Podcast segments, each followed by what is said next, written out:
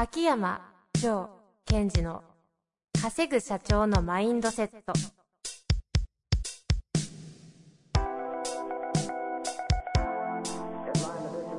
なぜ一流の経営者たちはぶつかる壁を次々と越えられるのか。そこに隠されたマインドの正体。ポッドキャスト「稼ぐ社長のマインドセット」は上場企業から中小企業まで。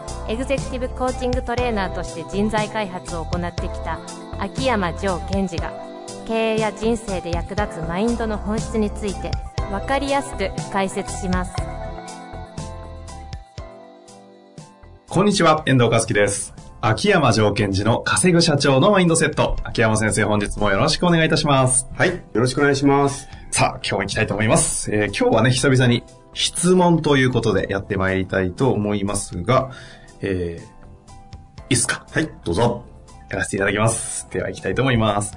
えー今回はですね、お金、時間、労力をかけてきたものをどうやって諦めていったらよいのか悩んでいます。というところからスタートしております。ちょっと詳細が伝えられることができないので、つかみにくい話になってすいませんというところからスタートしております。では行きます。それなりに評価をいただいた分野でもあり、今後も続けていくことは可能です。続ければ伸びる可能性もないわけではありません。ただ、それは今よりはという意味で大きな広がりはないと感じています。細く長くやっていくこともできますが、私の本心はもうやめたいと思っているような気がします。好きでやってきたはずが最近は億劫にすら感じることがあります。得意ではないため楽に勝てる道ではないとも感じています。今までかけてきたお金と時間がもったいなくて引くに引けないというのもありますが、引っかかりは大変お世話になり成長させてもらった方々への恩義に強くあるような気がしています。私が引くことになっても理解してくださる方々と分かってはいるのですが悩んでしまいます。続けるにしてもやめるにしてもどうしたら納得できる道を選べるのでしょうかということですね。はい。まあこれをどこからこう整理していくのかが、うーん。石田さんか。これは、あれですかね、こう、転職のニュアンスなんですかね。とか、まあき会社独立するとか。うんうんうん。まあでも雰囲気的に独立って感じじゃなさそうですよね。まあ、えっと、いずれにしても、えこの質問者の方が自分が時間、お金、それからエネルギー、労力をかけて何か培ってきた。で、それは、えっと、最近では億劫で、えーまた広がりがない。うん。なので、まあ何か次やりたい。だけども、時間とかねもったいないなっていう気持ち。もう一つは、えーお世話になった方に対して申し訳ないなとはいう気持ちがあって、うんうん。えーどうしたら納得できる道を選べるんでしょうかう。ん。うん。うん。今ここで挙げていただいたものをそのまま使っていくと、はい。えー大変お世話になり成長させてもらった方への恩義に強くあるような気がしてますということであれば、はい。えっ、と、申し訳なさがあったとしても、それでもその次やりたいものが、やりたいかどうかでいいと思うんですよ。うんうん。おなんか今回はシンプルに答えられますね。はい。はい。はい。マインドうんぬんじゃねえんじゃねえかぐらいの。はい。えーそれもマインドも含めて、はい覚悟に近いもの。ええうん。まあ、いろいろありますと。その、申し訳ないとか。で、そう思ってもいいので、その申し訳ないという気持ちより、そのやりたい気持ち、どっちが強いんですか？と。いうところを見てもらいたいなと。ただ、実際の、のところはそこじゃなさそうな気がしますね。このあたりがね。いや、あのなんか、やっぱそういうのあるじゃないですか、人ってこう、申し訳ないなとか。うんうん。で、多分私のこれ、マインドリーディングといって読みになっちゃいますが、はい。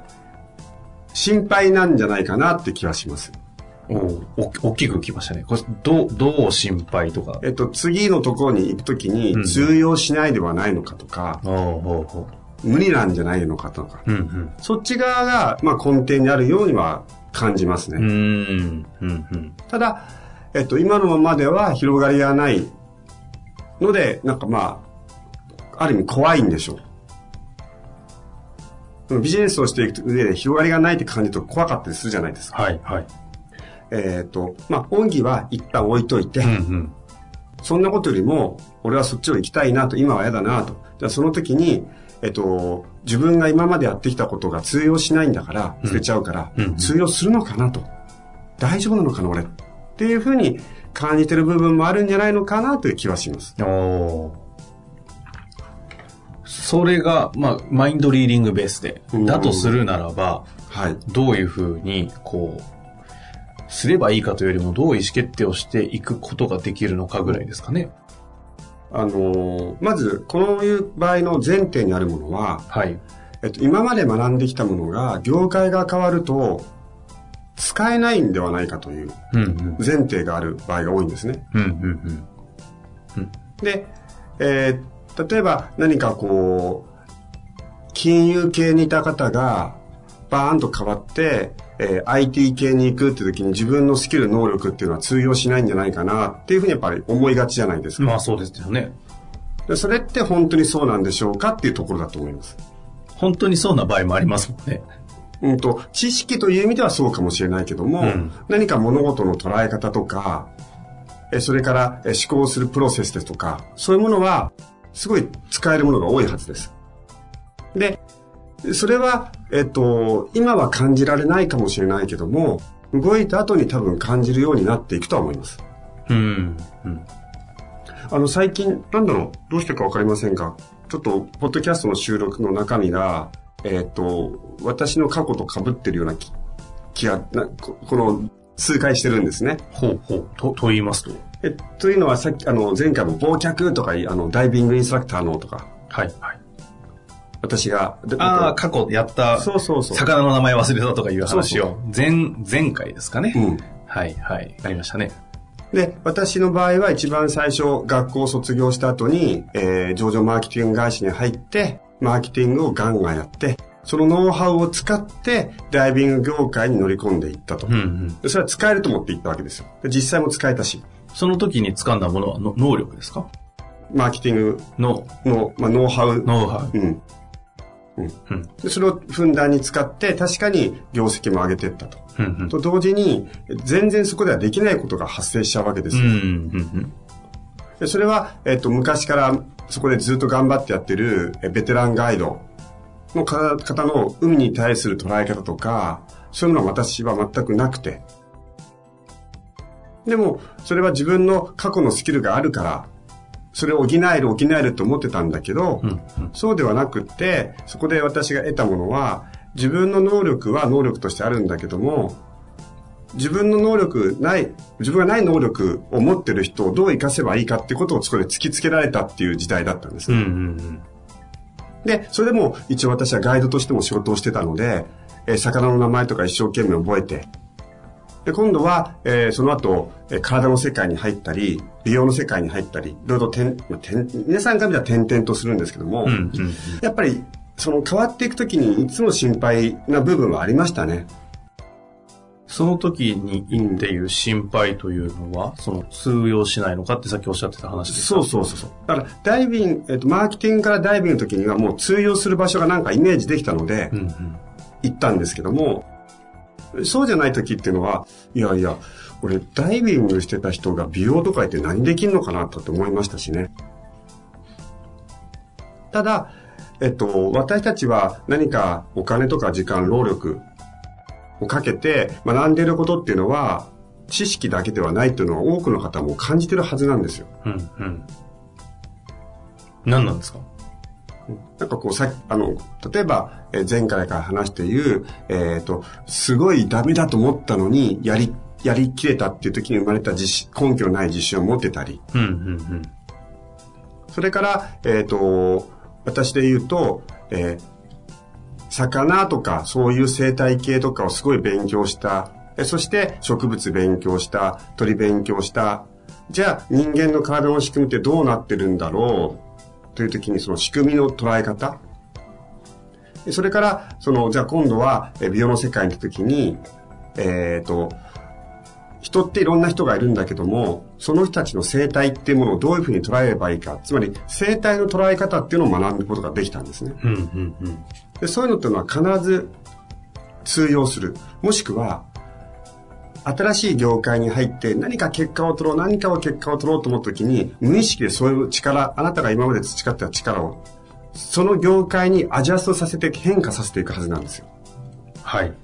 ですので、この質問者の方が、まあ、今どういう業界にいて、次にどういう業界に行く、行こうとしてはないですけども、もしあなたが本気で次のステージに、場所に行きたいならば、今まで学んだことは、違う形で必ず使い始めます。うんうんうん。それも含めて、今はそれを分かってないかもしれません。感じてないかもしれませんが、行くかどうかっていう覚悟をしていくってことが重要になってくると思います。そうすると、続けるにしてもやめるにしても、どうしたら納得できる道を選べるのでしょうか？という質問に対しては、うんどうなるんですっけ？その、今まで学んだことが通用するとか、うんうん通用しないとか、うんうん関係なく、うんうん。あなたが広がりたいというならば、そっちの道を行きたいかどうかだけですね。うん。なるほど。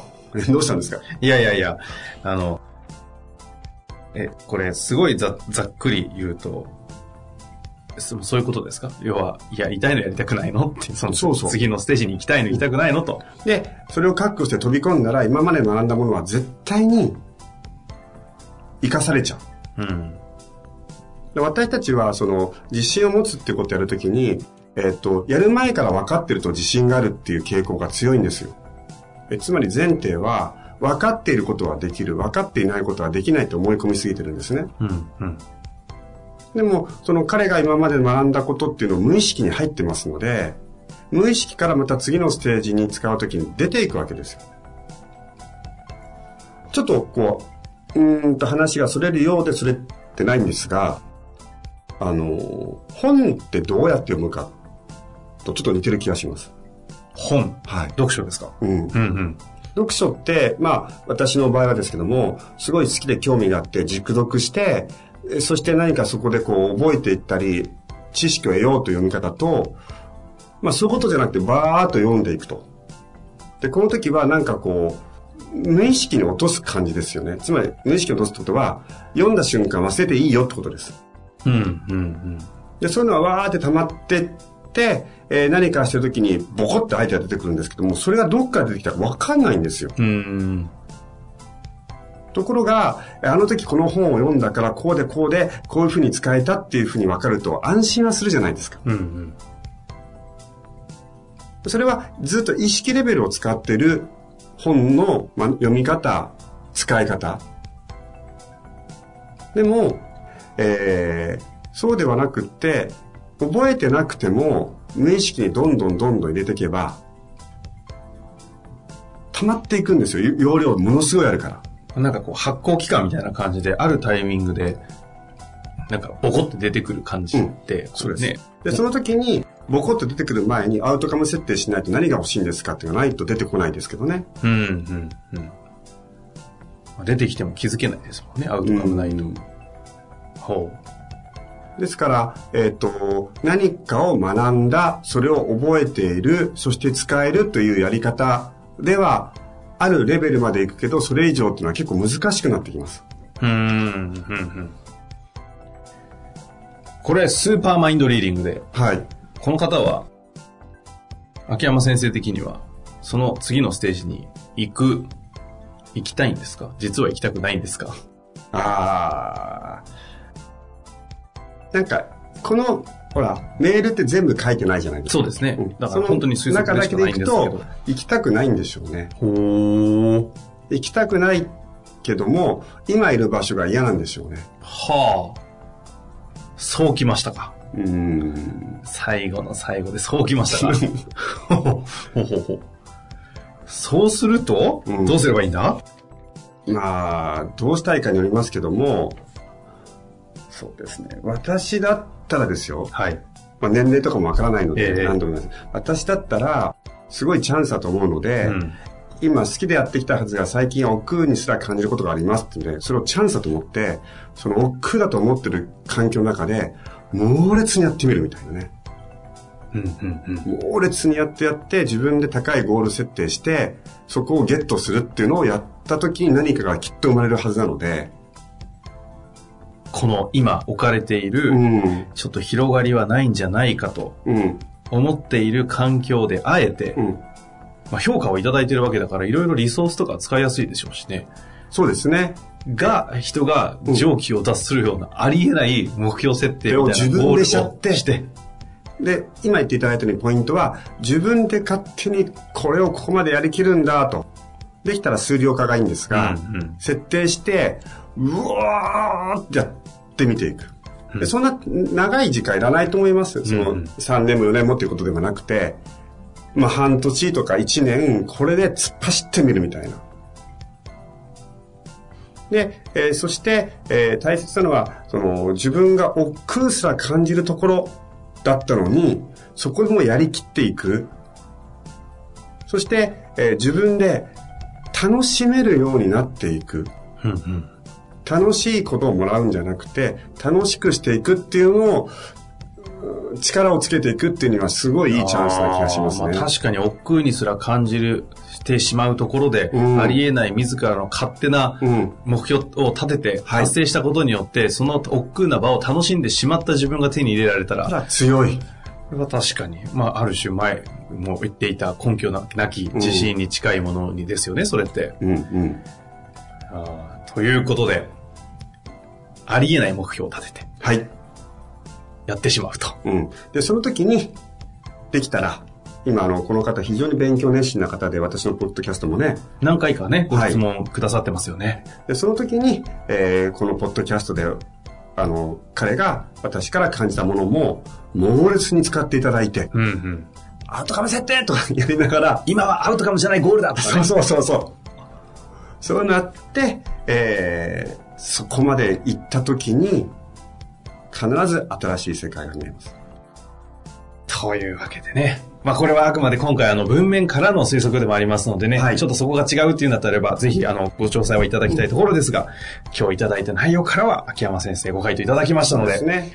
あとはその、リスナーの方でも今自分のいる場所が億劫だな、嫌だなと。で、他行きたいなと。いや、それ本当にそっち行きたいのか、こそこが嫌だから他行きたいと言ってるのかっていうのは、ちょっと自分に問いかけていただくとうん。バレちゃうので、うん、うん、うん。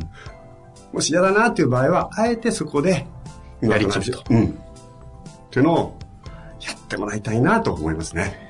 わかりました。ぜひね、頑張っていただきたいですね。というわけで、秋山先生本日もありがとうございました。はい。ありがとうございました。